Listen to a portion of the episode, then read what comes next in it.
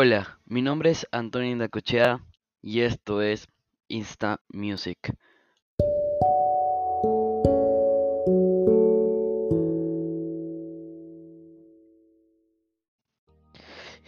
Y hola, hola, hola, seguidores de Insta Music, ya estamos en un nuevo episodio más, un nuevo episodio de Cuéntame de. Y ahora con este furor y alegría de que después de seis años vuelve la, la banda iglesia Coldplay, hoy hablaremos en Cuéntame de Coldplay. Vamos a arrancar un poco de su historia.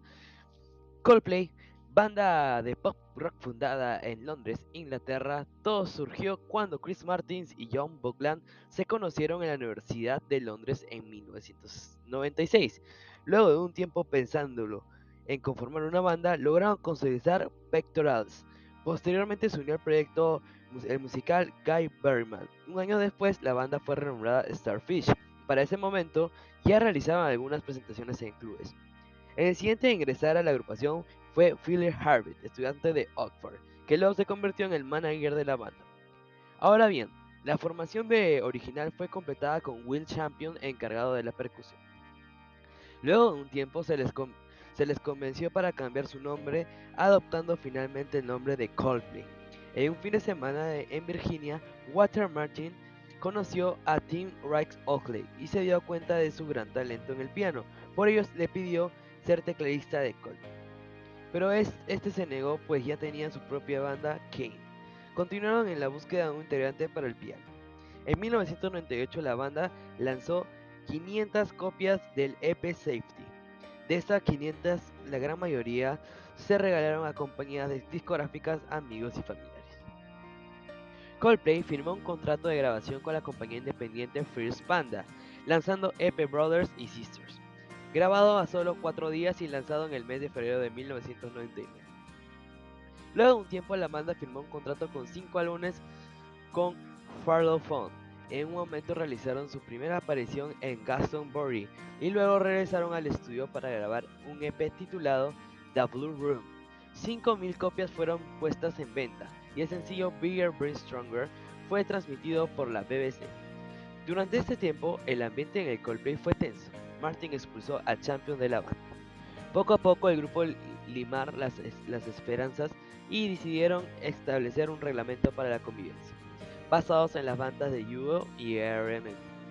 Coldplay optó por la democracia y acordaron la equidad en varias cuestiones de una de ellas los pagos. Adicionalmente acordaron que expulsarían a cualquier miembro de que llegara a consumir drogas. Luego de ello comenzaron a trabajar en el, estudio arduamente. Grabaron el álbum debut en Rockfield Studio con la colaboración de Ken Lenson, fueron tenores de la, en el Carlin Tour.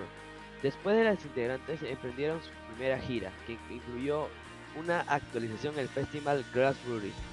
Al poco, al poco tiempo se lanzó su famoso sencillo titulado Gem, que alcanzó el puesto número 1 y 4 y estuvo en las primeras emisoras radiales de Estados Unidos e Inglaterra por varias semanas, permitiendo que Coldplay se incorporara en la cultura popular. Parachutes se ubicó en el primer tiempo, en el primer puesto de las listas de las ventas inglesas. El álbum fue nominado a los premios Mercury en septiembre de 2000. Motivados por el éxito en Europa, la banda decidió ampliar sus horizontes en los Estados Unidos, lanzando Parachutes.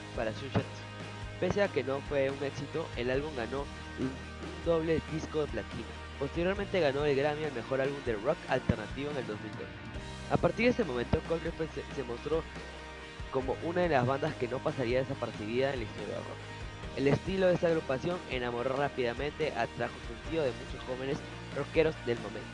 Realmente no íbamos frente a uno de los grupos británicos más notorios del principio del siglo XXI. Una banda con influencias de Radiohead, a Jeff Buckley, The Verb, The Pink Floyd, Oasis, Bell, Sebastian Huey, Dave Matthews, Ivan, Neil Jones y Beatles o Travis. Uno de los motivos por los cuales la banda fue cuestionada en varias ocasiones tiene que ver con la reintegración y escasas variantes de sus discos, descansando en la creación y emotividad vocal de su cantante. Emprendieron una gira en Norteamérica, pero lamentablemente tuvo que ser cancelada por problemas de salud de Chris Martin. En el año 2002 lanzaron A Rush of Blood to Head, su e LP. En este trabajo se demostró una variación en texturas y manteniendo su belleza melódica, textos y y satisfacción sonora.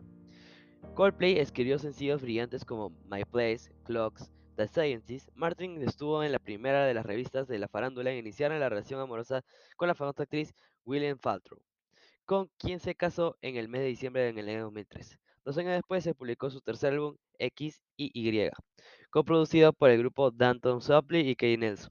En este disco aparecen temas como Speed of Sound, Square One o What If. Coldplay ha logrado sostenerse a lo largo de los años. En el 2008 publicaron un álbum afinado Vive la Vida, Or Death and His Fans, un álbum producido por Brian Eno.